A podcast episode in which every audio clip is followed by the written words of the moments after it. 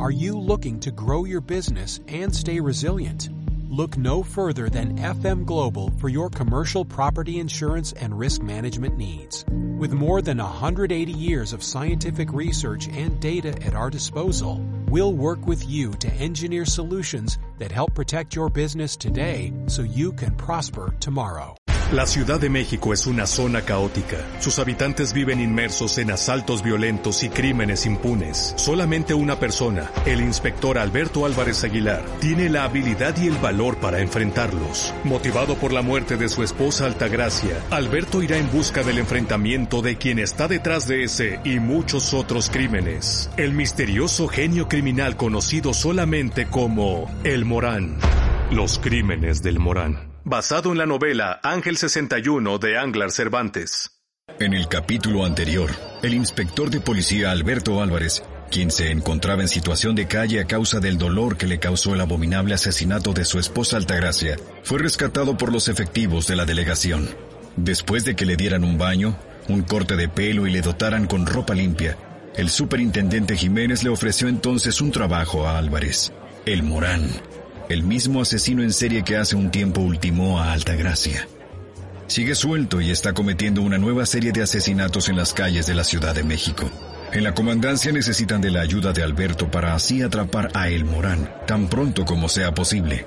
Abrumado por el dolor que hoy en día todavía le genera el recuerdo de lo ocurrido, Alberto salió de la oficina del superintendente Jiménez ofuscado, sin poder controlarse y en medio de un ataque de pánico.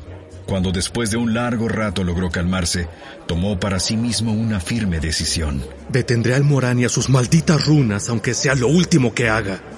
Con la misma violencia con la que salió de la oficina de Jiménez, Alberto Álvarez regresó al recinto dando otro fuerte portazo, con la diferencia de que esta vez nuestro detective volvió envalentonado por el ímpetu que a veces da el polvo blanco a quien lo usa. Tampoco le movía ya el miedo, Ahora estaba llevado por una irrefrenable necesidad de vengar a su esposa, cobardemente asesinada por el Morán. Ese es mi Álvarez. Hermano, déjame decirte que me enorgullece tu regreso y que yo sabía que volverías, que tú no nos ibas a dejar en medio de este... Así va a ser la cosa, Jiménez, y quiero que abras muy bien ese par de orejas ante lo que te voy a decir. Quiero que sepas que yo no soy tu cuate y que mucho menos estoy aquí para jugar. Mira que mugroso y hediondo, así como me encontraron tus soldaditos, pues yo estaba bien chido sin hacer nada, durmiendo en mis bancas, libre y con el cielo de televisor. Ándale, y cuando llovía mucho te estabas muriendo del frío, seguramente te ibas a menear el bote en el antro y a gastarte los millonzotes, ¿no? Ah, no bueno, pues miren al Jimenito. Ahora que es jefe hasta le salieron los dientes. Oye Jiménez, tú sabes muy bien que yo admiro el cinismo. Te voy a poner una estrellita en la frente por eso. ¡Bravo! Y ahora hazme el favor, aguantas vara y me vas a dejar hablar. ¿Y es que acaso alguien te está tapando la boca, Álvarez? Ya dime lo que quieres. Te digo lo que quiero, Jiménez. Sueldo. Yo sé perfectamente cuánto ganas tú y también sé lo poco que le chambeas. Así que ni creas que voy a aceptar un trabajo como este por menos lana de la que te dan a ti. Pues, ¿qué te puedo decir? No es de mi lana de la que te van a pagar. Y yo envidioso no soy. Así que, si allá arriba me lo aceptan, puedes ganar lo que quieras. Ya te digo que lo que va a estar cañón es que me lo acepten.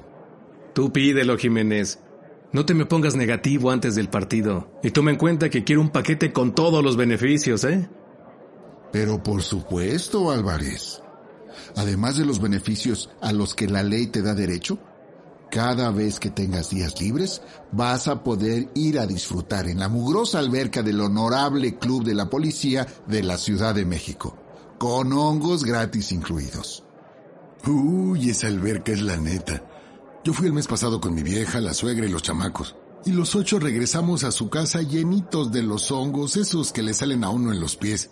¿Cómo es que se llaman esos? pie de atleta, Cebreros. Ese mismo, detective. Usted sabe de hongos. Chales Hebreros, me espantaste. Ni siquiera me había dado cuenta de que todavía estabas aquí. Seguro que tú fuiste el mugroso que le metió sus hongos a la alberca. Y por favor, Cebreros, ten dignidad. Pero por favor, Cebreros, ¿por qué no vas a ver si ya puso la marrana? Sigo con mis condiciones, Jiménez. Oye, Alberto, por favor. No quiero ser descortés contigo, pero tampoco tengo tanto tiempo para resolver esto. Tenemos un asesino en serie activo en la calle y hay que actuar con presteza. Por eso, Jiménez, por eso es importante que nos pongamos de acuerdo en las condiciones. Pero si no me dejas, ¿cómo le hacemos? Está bien, Álvarez. Dime de una vez. Bien, eso estoy intentando. Quiero tener carta blanca con los viáticos. No voy a volver a vivir la vergüenza de que no me pase la tarjeta en medio de una operación. ¿A poco, mi detective? No, si yo me muero de la pena con algo así. Basta, Cebreros. Deja hablar a la gente grande. Muy bien, Álvarez. Aquí estoy anotando. Viáticos ilimitados, dentro de los límites. Graciosito, Jiménez, graciosito. Otra cosa muy importante para que la investigación fluya con rapidez. Voy a necesitar acceso a todas las bases de datos de la fuerza. Y Jiménez, cuando estoy diciendo a todas las bases de datos, ya sabes de cuál estoy hablando. No, si ya te metiste hasta la cocina, Álvarez. Yo mismo como superintendente no tengo acceso a esa base de datos. Pues que nos den el acceso porque lo necesitamos. Yo estoy convencido de que el Morán está ahí registrado en alguna parte. Hay que revisar esa lista con mucho detalle. Sigo con mis solicitudes para que terminemos hoy. Necesitaré que me consigas al menos tres chalanes. Uno para que me ayude con la talacha en la delegación, solicitudes, requisiciones, y los otros dos que sean bien abusados para que me apoyen con las pesquisas. Álvarez, ya se me está agotando la paciencia. Pero, ¿qué pasa, Jiménez? Ya te lo dije, no tenemos tiempo, Álvarez. ¿Qué te parece si hacemos esto un poco más fácil y rápido? ¿Por qué no me dejas sacar el paquete de beneficios? Yo te los leo y luego tú me dices si te acomodan o no. ¿Te parece? Ándale, pues. Muy bien. A ver. Bueno. Sí. ¿Y por qué le dijiste que yo estaba aquí? ¿Y qué más voy a hacer? Pásala. Bebé, ¿cómo estás? Te pedí que por favor no me llamaras a la oficina. ¿Para qué tienes mi número de celular? Sí, ya los compré. Por favor. ¿Por qué quieres que lo repita ahora? Ya. Ya está bien. Ya te digo. Un momento, Alberto, por favor. Ajá. Ya te digo. Que sí, bebé. Que lo estoy revisando aquí mismo. Tengo todo. Compré los bolillos. Cuatro. No, no están muy dorados. Están blanquitos. ¿Cómo? ¿Y eso qué importa? Muy bien. Estoy con Cebreros y con Álvarez. Sí, ese. Qué vergüenza, mujer. A ver, Álvarez, Cebreros. ¿A ustedes les parece que estos bolillos están muy dorados? No. Bueno, estos dos quizá están un poco dorados, ¿no? Shh, basta, Cebreros. No te pregunté a ti. Sigo. Queso, jamón, leche. Sí, deslactosada light. Sí, también los compré, sí. Para flujo abundante, sí. Bebé, por favor, que estoy en la oficina. ¿Neta? Estoy en la oficina. ¿Neta? Ok. Te amo. Ajá. Te amo como puerquito. Sí. Adiós. Ajá. Perdón, Alberto, ya sabes. ¿Dónde estábamos? Estábamos en lo de mis asistentes, Jiménez. Ajá. Además de tus asistentes, te vamos a dotar con una masajista. De esas que después del masaje te dan un final feliz. Ah, Jiménez, eso no es cierto, ¿verdad? No, inspector Álvarez, ¿usted cree que yo puedo estar jugando con algo tan serio? Pero espere, que hay más. Te vamos a mandar a tu casa a un chef francés y además el secretario mismo te va a regalar una playa exclusiva dentro de la ciudad. Extraño muchísimo las playas en la ciudad. Daba gusto ir al sol. Pero, ¿qué pasó, Jiménez? No me des el avión. Álvarez, pero dime tú, ¿dónde crees que te metiste? El superintendente Jiménez sacó entonces de uno de sus cajones un paquete de billetes de 500 pesos y con desdén lo tiró sobre el escritorio. Álvarez, por ahora no puedo hacer nada más. Lo único que tengo son esos 1500 pesos para darte como adelanto. Jefe, pero ¿Ese no es mi dinero? Después nos arreglamos tú y yo. Álvarez tomó los tres billetes de inmediato y con mucha naturalidad se los guardó en un bolsillo. Chale, qué gacho eres, Jiménez. Ni te quejes, Alberto. Y ahora me vas a escuchar tú. Préstame atención para que no te confundas. Como antes te dije, nos encantaría que regreses a la comisaría a trabajar con nosotros, porque tú eras el mejor, pero no sabemos si lo sigues siendo. Lo sigo siendo. No me consta, quiero verlo, no que me lo prometas. Entonces, como ya te dije, nos ayudaría mucho poder contar con tu experiencia para poder atrapar a ese loco. Pero, y abre muy bien las orejas, ni eres imprescindible, ni todos en la delegación están contentos con la idea de que regreses. Ah, mira, ¿y se puede saber quién no está contento con mi regreso? No, eso no es relevante, Alberto. Óyeme, por favor. Si regresas vas a venir a trabajar, no vienes a meterte en un spa de amor para que te demos besitos en los pies. Tú eres un policía en México, carnal. No, Belinda. Ay, Jiménez. Te dio risa. Espérate, que hay más. Además de que tú y yo vamos a estar en comunicación constante. Quiero que me entregues un informe de la jornada anterior todos los días a las 7 de la mañana en punto. Nah, si es ahora yo todavía estoy jetón. Ese no es mi problema, Alberto. A lo mejor cuando eras vago podías darte el lujo de despertarte tarde, pero ya se acabó. Voy a necesitar también que reportes cada peso que te gastes que no sea tuyo. Y por último, vas a comunicar a la central cada paso que vayas a dar, para que se te asignen los refuerzos necesarios según el caso. No quiero héroes, de esos que se van solos a atrapar a nadie. Héroe solo. Héroe muerto. ¿Va? Durante varios segundos, un incómodo silencio inundó la oficina de Jiménez. Alberto Álvarez se había perdido en sus pensamientos. La jugada que intentó no le salió bien, pero sabía perfectamente que no tenía mejores opciones para salir de la calle que la que estaba enfrente suyo. En un momento regresaremos con más misterio e intriga. Los crímenes del Morán. Los crímenes del Morán. Del Ángel 61. Formato disponible en físico y digital. A partir del 22 de mayo. Adquírela en Amazon, Barnes Noble, Gandhi y Sanborns. Visita la fábrica de dulces típicos mexicanos El Kilómetro 31, ubicado en Carretera Federal México-Cuernavaca, Kilómetro 31. Rescatemos nuestras tradiciones mexicanas. Fabricación artesanal de más de 170 diferentes dulces. Promoviendo lo mexicano. Kilómetro 31. Continuamos con Los crímenes del Morán. Alberto, estoy esperando por ti. ¿Qué dices? ¿Jalas? Va, va, va, Jiménez, sí, va. Los informes los vas a tener a las 10, no a las 7. Ah, rechavo. Los informes a las 9, ya quedamos. Ah, casi se me pasa. Hay algo más que es muy importante que se cumpla. Ah, sí, qué sorpresa. ¿Y eso de qué se trata? Del alcohol y todo lo demás. No quiero a nadie hasta las chanclas en mi comisaría ni en la calle. Te vas a tener que someter a una prueba de alcoholemia diaria y también a pruebas aleatorias una vez a la semana para detectar cualquier tipo de sustancia ilícita que pueda haber en tu cuerpo. Ya te la sabes. Híjole, Jiménez, ahí sí que no te voy a poder complacer. Eso se trata de mi vida privada. Mi cuerpo es de mi propiedad y yo puedo meterme lo que se me dé la gana cuando no estoy en servicio. No me vengan a gobernar la vida. Álvarez, con ese punto no hay negociación posible. Si vas a trabajar con la delegación, tu cuerpo va a ser del cuerpo de policía, punto. Eso estoy seguro de que lo sabes desde que eras un novato.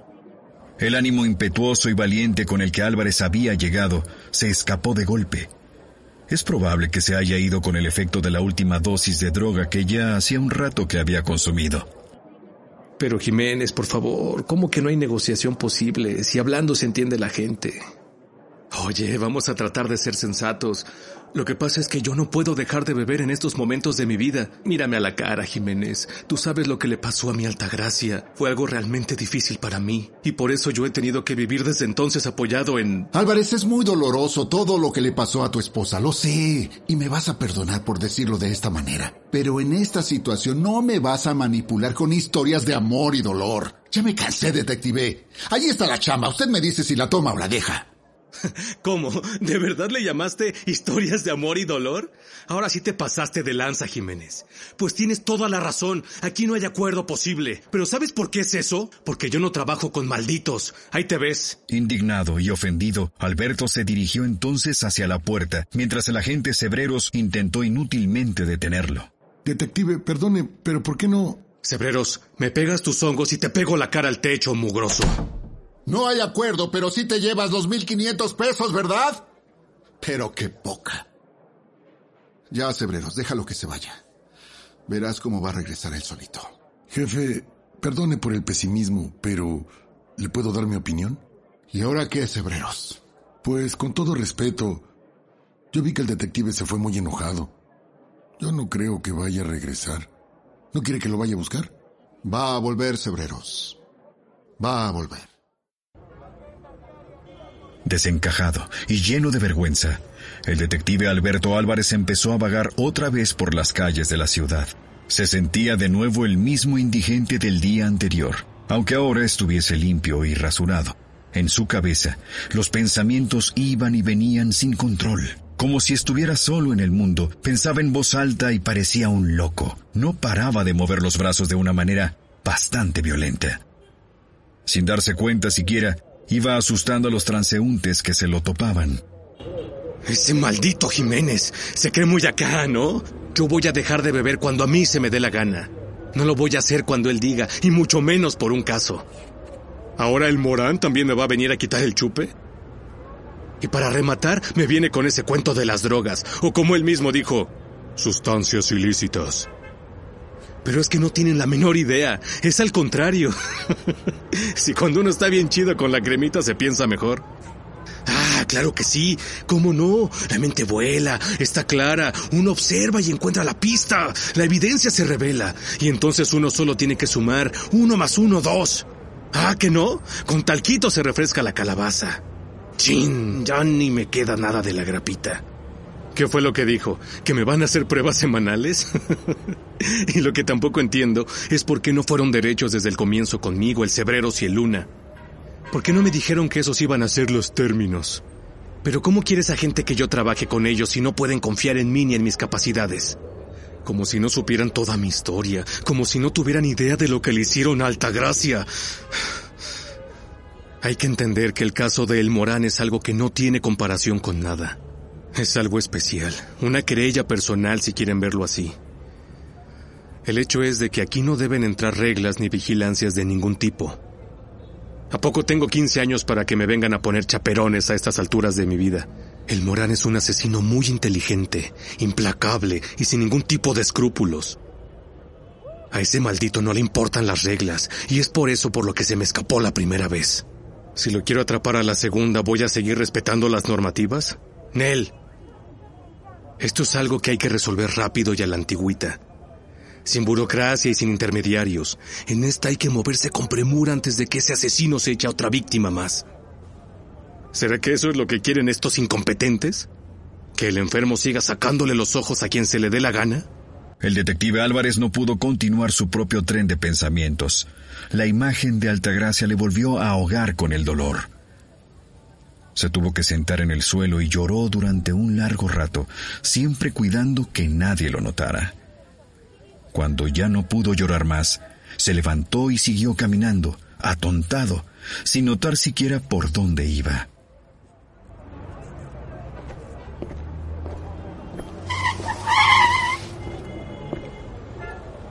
El automóvil se detuvo apenas a un par de centímetros de Álvarez, quien iba tan absorto en sus pensamientos que ni cuenta se dio de que estuvo a punto de ser atropellado.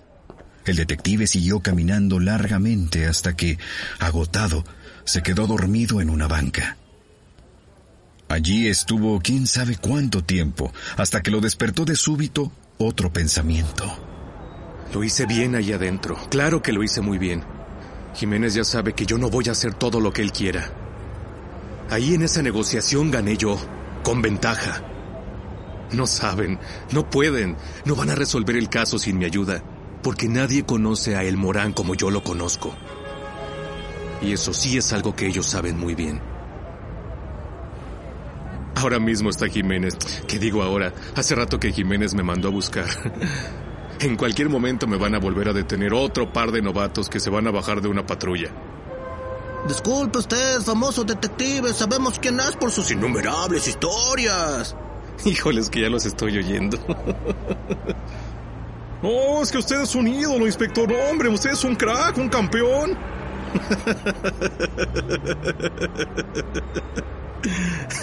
Chale. De repente, Alberto sintió hambre, o se acordó de la que ya tenía, que es lo mismo. Levantó entonces la mirada y justo se topó con la de un policía que a algunos metros de él se comía una torta en un puesto callejero. Pues miren qué rápido se mueve la chota en esta ciudad cuando le interesa. Tiene razón la gente, pues ya llegó mi angelito a buscarme. ¿Y qué mira? ¿Me está vigilando o qué? Uy. Uy. El estómago de Alberto volvió a quejarse por el hambre, y fue en ese momento cuando se acordó de los 1.500 pesos que aún conservaba íntegros en el bolsillo. Su pago por nada, por insolente, podría decirse. Decidió entonces acercarse al puesto de tortas donde almorzaba el policía Mirón. Se dirigió así al vendedor. Buena tarde, joven. Noche, ya. Ciertamente, sí, ya es noche. Qué rápido pasa el tiempo. Dígame una cosa. ¿Esa pierna es al horno? Sí, güero. Horneadita del hornito. ¿Le damos una de esas? ¿O de cuál quiere? Oye, ¿me quieres explicar qué es lo que tengo yo de güero? no, hombre, más güero el chota ese. Cuidado, jefe, que le pueden oír y ya sabe cómo se ponen. Ah, que me oiga. ¿Viste cómo no deja de mirarme? Ya digo que se enamoró de mis encantos, ¿no crees? Ay, amigo, ya me hizo el día. Qué bueno, mano. Dame una tortuga de pierna con queso, ¿va? Con todo, por favor. Se enamoró. Ay. Viene, mi buen. Tortugota de patota con quesote y con todo. ¿Y qué se va a beber? Cuidado que te la pedí de pierna. No me la vayas a dar de pata porque te la vomito aquí mismo y se te van a ir los clientes, ¿eh? Y sí, dame un chesco, ¿va? De cualquiera, el que esté más frío. ¡Sale chesco frío pa'l tío! Álvarez se puso entonces a mirar intencionalmente al agente de policía, quien efectivamente tampoco le quitaba la vista de encima. Con tortas y refrescos en mano, los dos se quedaron viendo durante un largo rato, como vaqueros en duelo, atentos, desconfiados hasta que Alberto disparó primero. Entonces, ¿cómo le hacemos, mi poli? ¿Me meto yo solito en la patrulla o me vas a obligar a entrar? ¿Cómo? ¿Qué dijiste? Ah, no te hagas. Yo sé quién eres y también sé por qué me estás mirando. ¿Ah, sí? Chale. ¿Y eso por qué será? Tú sabes muy bien por qué. No, yo no sé nada. Explícame. ¿Por qué crees que te estoy mirando? Mm, pues ya vámonos, que para luego es tarde. ¿Me vas a esposar o me llevas así? No sé. ¿Tú quieres que te espose? ¿A poco eres muy violento? Mm, ta, ya, carnal. Ya dime qué fue lo que te dijo Jiménez. ¿Y quién es Jiménez? ¿Tu novio? Será tu novio. Yo no tengo novios feos. Más respeto, ciudadano. Si no quiere que de verdad lo arreste aquí mismo. Ajá. ¿Neta no sabes quién es Jiménez? ¿Tú sabes cuántos Jiménez debe haber en este país? Yo no estoy hablando de esos Jiménez. Estoy hablando de el Jiménez, el súper. Ah, ya. Claro que sé quién es Jiménez, pero a mí no me han dicho nada. ¿Neta no te dijo nada acerca de ir a buscar al inspector Alberto Álvarez? Ah, claro. ¿Tú eres Olea? Ah, ¿también me llaman así? Pues sí, bien famosillo que eres. Oh, pues ya, déjalo. Pero, entonces, ¿te mandó Jiménez o no? ¿Que no? Espérate, entonces, ¿por qué me estabas mirando si no te mandó Jiménez? Pues porque tú me estabas mirando a mí desde hace rato, ¿o no? Yo pensé que eras... mm, de ambiente. No manches, si ya sabes quién soy, mejor me respetas, ¿no? Claro que sé quién eres, muñeco. Tú eres el ex detective indigente que Jiménez mandó a sacar de la calle. Te bañó, te peinó. Y la neta es que te dejó bien bonito, oye. Enfurecido, Alberto Álvarez trató de tomar al policía por el cuello, pero este reaccionó con presteza y le agarró con fuerza el brazo. En un momento regresaremos con más misterio e intriga. Los crímenes del Morán. Empieza y termina el fin de semana en Comediatrópolis, la capital de las carcajadas. Todos los viernes a las 8 pm, Risa Tonic. Y los domingos a las 6 pm con vaso rojo, no pararás de reír. Te esperamos en el Foro Shakespeare. Zamora número 7, Colonia Condesa, con todas las medidas sanitarias. Comediatrópolis. 3 AM, las historias que no te dejan dormir. Necesito salir de aquí. Me estoy pudriendo por dentro. Que las manos muertas y arrugadas de Elisa. ¿Escuchaste eso? Escúchalo, por favor. Me gusta hablar con la sombra. Encuéntranos como 3AM Podcast MX en todas las plataformas para podcast y YouTube y en redes sociales. Continuamos con Los crímenes del Morán. No te equivoques, Albertito. Que yo sí soy chota con placa y en servicio. Oye, y por cierto, yo sí le entro a la mazacuata por si algo se te ofrece, muñequito. Ándale pues. No, carnal. Yo mejor me largo de esta casa de florecitas. ¿Y yo qué hice? En el colmo de la vergüenza, Alberto se enojó, se sacudió, tiró lo que le quedaba de torta al suelo y se fue caminando del lugar. Oiga, ¿y no me va a pagar la torta y el chesco? ¡Jefe! Que te los pague el chota, mi chavo. Cortesía de Jiménez.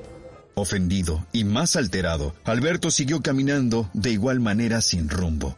Pero el destino, o quizá fue el subconsciente, lo llevó justo enfrente del suave tormento, una cantina que solía frecuentar cuando aún estaba activo en la fuerza y cuando Altagracia todavía estaba viva. Ay, ¿cómo le digo que no al suave tormento? Pues ya que venga a nosotros tu reino. Estos milky me los voy a echar enteritos en chupe. a tu salud, Jimenito. Mañana te paso el informe. Hay algunos lugares por los que los años parecen no pasar, y el suave tormento es uno de esos sitios. Como todas las cantinas de la Ciudad de México, es un espacio atrapado en el tiempo, en el que solo envejecen los que allí trabajan y los que allí beben. El lugar y sus objetos, en cambio, parecen estáticos, eternos. Al entrar se puede percibir el mismo olor de siempre, aroma de madera húmeda y rancia, que se mezcla con los perfumes del ron barato y del mezcal.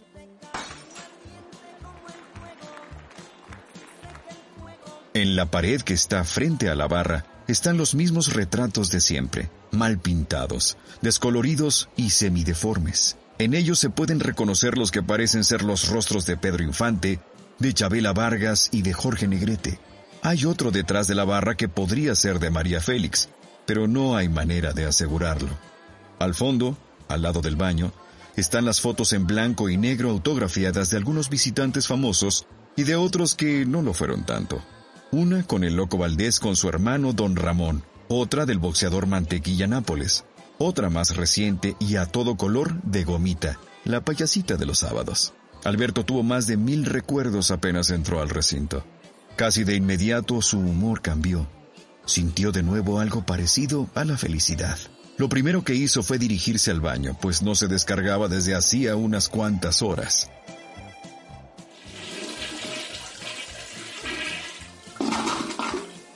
Don Luis, perdone, no lo vi entrar. Y usted sigue al mando de los asuntos del baño aquí, ¿verdad? Me alegra mucho verlo todavía por acá. Don Luis sí que había envejecido. Parecía otro mueble del lugar, pues la mayor parte del tiempo permanecía inmóvil como estatua en su sillita del baño. Ah, claro, sí, sí, aquí seguimos, al mando del barco. Me alegra mucho, don Luis. ¿Me da una cajetilla de cigarrillos, por favor? Tome, quédese con el cambio, ¿sí? Ah, no, mejor devuélvame 400. El resto es suyo. Ah, ¿cómo? Ah, gracias. Se lo agradezco. Que Dios se lo devuelva multiplicado. Óigame, don Luis, ¿y su esposa cómo está? Ella también trabajaba aquí, ¿no es cierto? Ah, así es, joven. Ella trabajaba aquí. ¿Y cómo está? Ah, pues muerta. Híjole, qué pena, don Luis. ¿Y cómo fue? Ah, pues ya sabe. Me la mató la policía. Chale, don Luis. Mi más sentido pésame. Ah, gracias, sí. Pues, ¿qué le vamos a hacer? Hay que seguir viviendo. Alberto pensó por un momento que había gente sufriendo como él también. Se despidió momentáneamente de don Luis y se dirigió hacia la barra, divisando al cantinero, a quien reconoció de inmediato.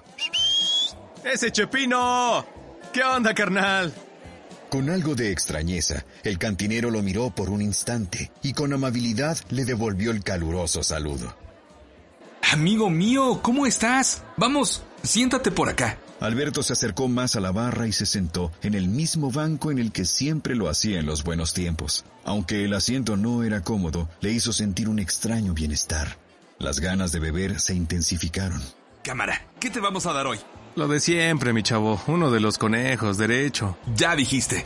Chepis, me impresiona cómo este lugar no cambia. Es que hasta tú te ves igual que antes. Muchas gracias, pero no te creas. Todos nos vamos poniendo viejos y eso no tiene vuelta. Pero yo te veo igualito. Será igualito a un viejo. no, de verdad. Fíjate que esto es lo que más me gusta de los lugares como este. Nada parece cambiar, aunque así sea. Pero uno se siente aquí como en casa, como en la de un cuate, ¿sabes? Entiendo perfectamente a lo que te refieres. Es la familiaridad. Eso es, en mi opinión, lo que los hace regresar cada vez. Ah, esto está bien bueno. Dame otro mezcalito de estos si te quedan. Sale. Los clientes siempre vienen por una de tres razones. Una, para volver a tener esa ilusión de que no están solos. Dos, para ligar, la más obvia, ¿no? Y tres, porque el alcoholismo se los trae de los pelos. Ah, por su pollo, mi chapis. De verdad que agradable. Siempre me gustó hablar contigo. Creo que esa es otra razón por la que algunos regresamos a esta cantina. Dame otro, ¿va? Estamos bebiendo rápido, ¿no? Con calmita, que después te me empedas y me quedo sin amigo para platicar. Ah, no te preocupes, Chepis. Yo puedo beber sin emborracharme. Claro, superhéroe. Ahí tienes. Pero oye, ¿de verdad tú me conoces? Ah, pues claro. Si yo antes venía a diario, Chepino. Y tú no te acuerdas de mí, ¿verdad? La neta, no me acuerdo. Una disculpa. Perdón, ¿cuál es tu nombre? Yo soy el detective Alberto Álvarez. ¿De la policía? Exactamente. Mm, no me acuerdo. Pero no es personal, Alberto. Son muchos años en esta chamba y por aquí pasan bomberos, policías y hasta ladrones. Ya sabes, políticos. sí, me imagino. Eso es lo que pega un poco en el ego el saber que uno no tiene algo lo suficientemente especial como para ser recordado. No sé, tampoco ha pasado tanto tiempo. No te agüites, Alfredo. Alberto. Eso, Alberto. Pero te repito, no es personal, es demasiada gente la que ha pasado por aquí. Toma, este va por mí.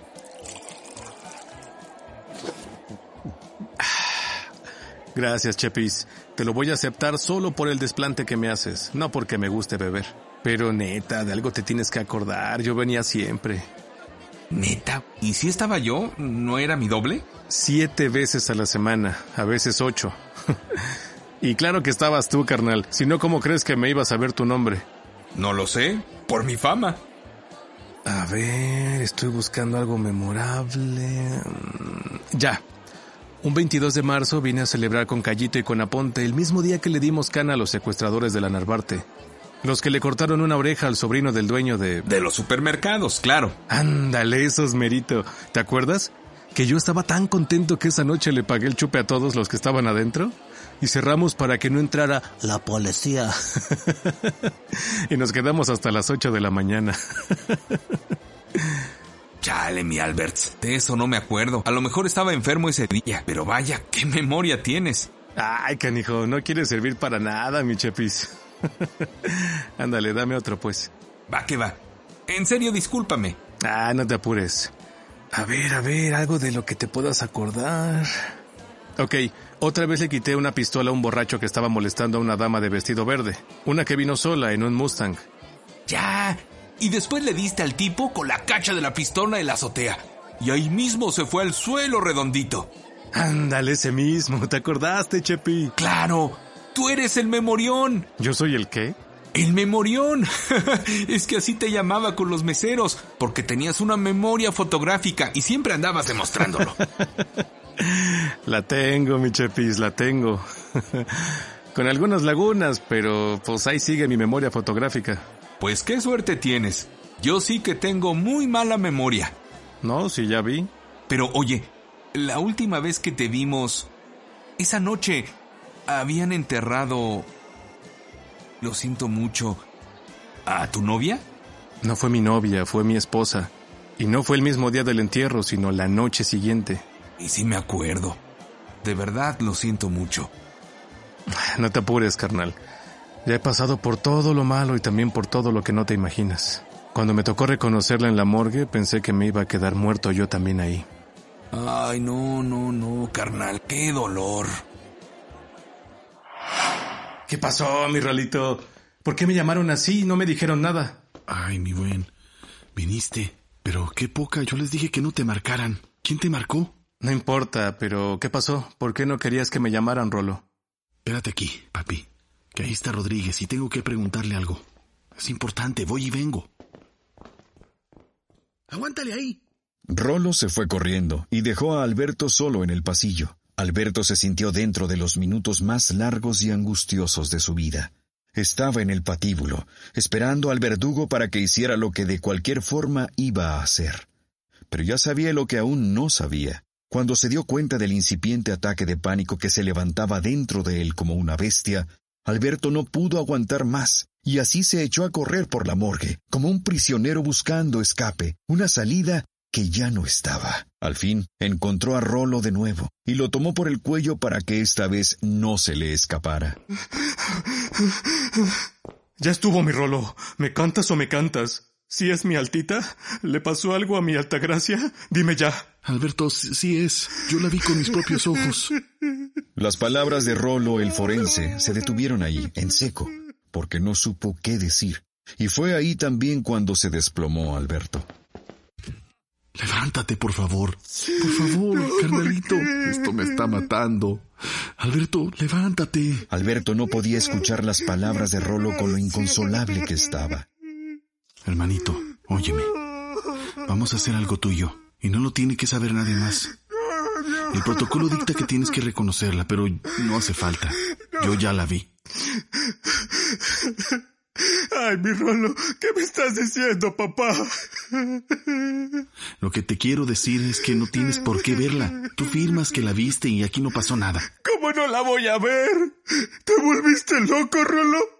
Es alta gracia, ¿entiendes? ¿Dónde está? Llévame con ella. Hagamos lo siguiente. Alberto, déjame leerte el informe, va. Y si después quieres, vamos y la ves. En un momento regresaremos con más misterio e intriga. Los crímenes del Morán. Con la voz puedes contar historias, echar a volar tu imaginación, informar o vender tu producto o servicio. Curi Studio. Doblaje de voz, locución, banco de voces, soluciones en audio. Búscanos en Facebook e Instagram. Curi Studio. ¿Quieres estudiar teatro musical? Dramart Studio Cuernavaca. Actuación, canto, jazz, ballet e interpretación. Grupos para todas las edades. www.dramartstudio.com Estás a un paso de estudiar con profesionales del teatro musical y hacer tu sueño realidad. Continuamos con Los crímenes del Morán. Léelo, Rolo. Haz lo que tú quieras, pero me vas a llevar a verla. A ver, rápido. Solo vamos a pasar por las partes relevantes. Ajá, una pequeña herida en el seno izquierdo.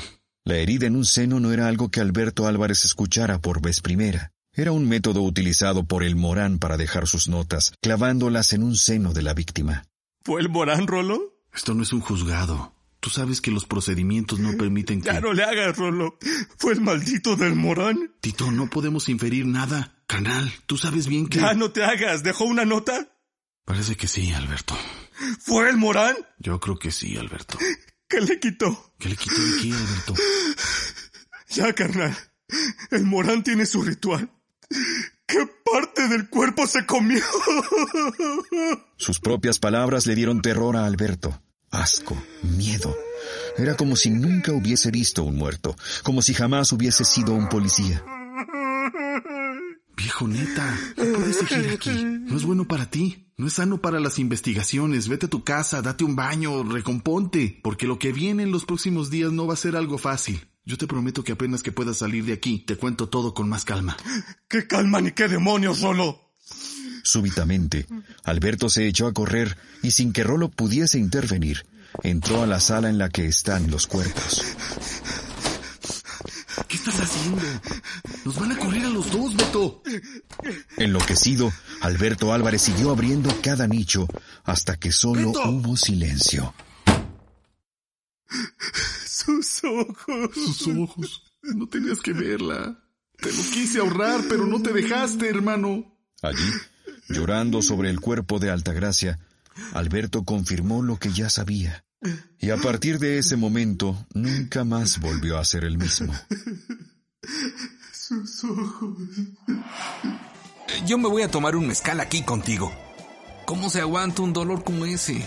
No se aguanta, mi chepis. Un dolor como ese no se aguanta. En ese instante, una mano tocó el hombro de Alberto por atrás. Alberto, ¿cuánto tiempo sin verte por estos lados? Mi amigo Johnny. La verdad es que se ha pasado el tiempo, ¿eh? Pero oye, ¿qué me tienes por ahí? Uy, hoy tengo de la bien chida, carnal. Y esta va por la casa. Me caíste como anillo al dedo, mi Johnny. Ya estoy muy borracho. mi chapis, perdóname que debo ir al baño a empolvarme la nariz. Ve con Dios, buen hombre. Ve a hacer lo que tengas que hacer. Va que va, Chepis. No me tardo. Voy y vengo. Alberto se levantó y se fue tambaleando al baño. En un par de minutos, regresó un Alberto menos borracho y más despierto. ¡Chepis! ¡Mira! I got the power! ¡Woo! Venga, mi Albert, que le damos otro. ¿Y este lugar en qué momento se vació? ¿Me espantaste a los clientes o qué? Es que ya es bien tarde, mi valedor. Pero venga. No, pues cómo le digo que no, ¿verdad? Pero cómo ayudan los polvitos mágicos con la tristeza, ¿no? Ah, ayudan, pero de pura mentirita, Chepino. Mañana voy a estar peor. Una tristeza de estas no se va así como así. Yo creo que no se va nunca. Me imagino, carnal. Pero ¿quieres saber qué es lo peor? Que yo inocentemente pensé que ese iba a ser el día más difícil de todos. Pero el del funeral, ay, mi Dios, ese sí estuvo bien canijo. ¿Neta, carnal? Neta, carnal. El día del funeral el rolo me dejó en el lugar porque yo no pude llegar solo, no tenía ni fuerzas ya. En el funeral de Altagracia nadie podía creer lo que había pasado. La madre de Altagracia era comprensiblemente la más desconsolada de todos. Doña Carmen, lo siento tanto. Alberto se acercó a abrazarla. De veras que lo siento. La cachetada que Alberto recibió se escuchó en todo el salón y varios de los asistentes voltearon a ver lo que pasaba. Sin hacer caso al colectivo, Alberto no se detuvo en su intento.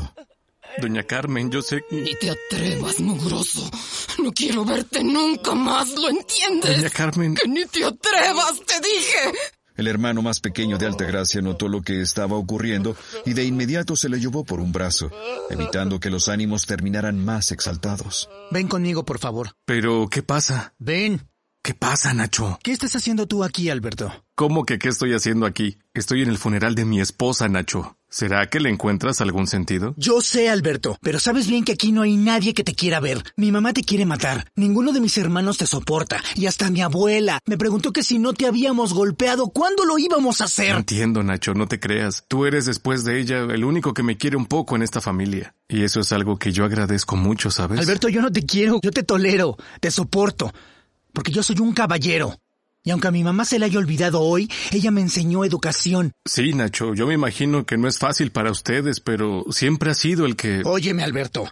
Altita se desgració la vida desde el mismo día en que te conoció. Y perdona que te lo diga tan directamente, pero me parece que no lo has entendido. Yo entiendo, Nacho. Alberto, tú eres un adicto. Adicto al trabajo, a las drogas. Tú eres un adicto a los problemas.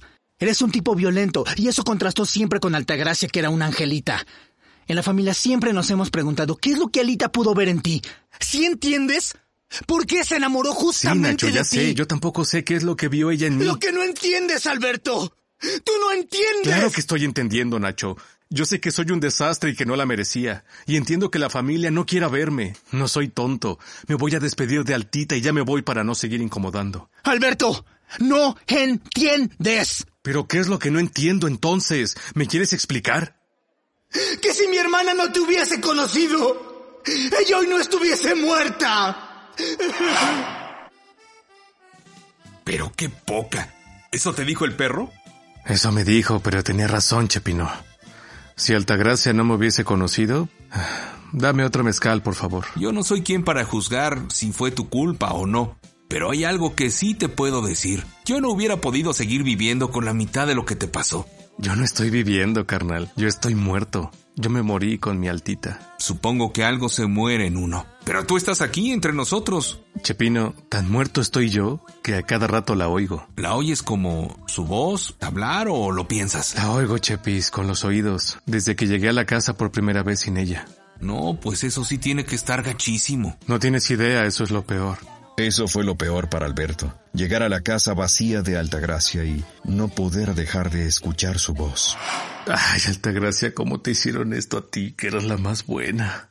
¿Y ahora qué voy a hacer yo sin ti? Fue luego de esa pregunta cuando escuchó por primera vez la voz de su amor difunto. ¿Qué vas a hacer? Lo mismo que siempre, pero sin mí. Altagracia, ¿por qué te estoy escuchando? ¿Y yo cómo voy a saber? ¿Me vas a preguntar a mí que estoy muerta? Alberto se levantó súbitamente, incrédulo, espantado. No, no, no, no, no, ¿qué es esto? ¿Ahora resulta que me voy a volver loco? No es el momento, Alberto, no es el momento. Alberto se dirigió entonces a la cocina para servirse un vaso de agua. ¿Te acuerdas de aquella vez cuando estábamos recién casados y se me quemó el agua? claro que me acuerdo. Y nunca entendí cómo es que no podía servir un huevo, pero hacías el mejor mole verde que he probado en mi mendiga vida. Es verdad. Son los misterios de la vida, ¿no? Altagracia, no me lo vayas a tomar a mal, me encanta oírte, pero esto está muy raro. ¿Por qué te sigo escuchando como si estuvieras viva? No sé, ¿porque todavía me quieres? ¿Te parece gracioso en estas circunstancias? No me vas a olvidar nunca, ¿verdad? Ya, Altagracia, por favor, basta. Ay, pero qué malhumorado estás. ¿Y ahora qué fue lo que dije? Eso, que dijiste algo, que estás muerta y yo te puedo seguir escuchando. Sí es cierto, ¿no? Debe ser que estoy en tu cabeza. Ay, ¿te acuerdas a esa vez que me dio influenza y dijiste mentiras en el trabajo para poder quedarte en casa y cuidarme? Eres un lindo. ¿No entiendes? No puedo, no debo seguirte ya, escuchando. Ya, está bien, pero me vas a seguir escuchando. Ya, por favor. Pero es la verdad.